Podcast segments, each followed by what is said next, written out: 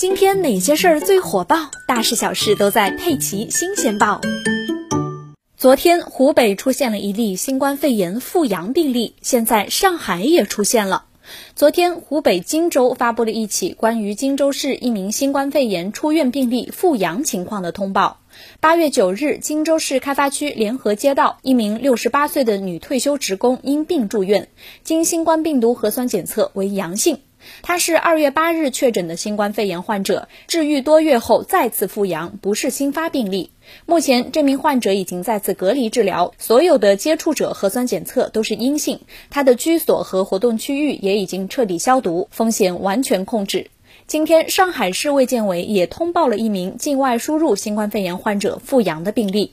这名患者在四月二十七日从俄罗斯经西安入境，核酸检测阳性，诊断为新冠肺炎确诊病例，在西安市就地住院治疗。核酸检测阴性，治愈出院后，在六月十六日点对点转运回到吉林回春市，经过四次核酸检测阴性后，在七月九日解除隔离管控。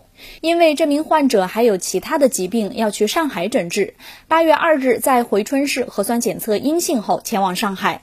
八月十日，在上海复旦大学附属中山医院就医时，患者的新冠病毒核酸检测阳性，目前正在上海隔离治疗。他的所有接触者核酸检测都是阴性，活动区域也都已经消毒。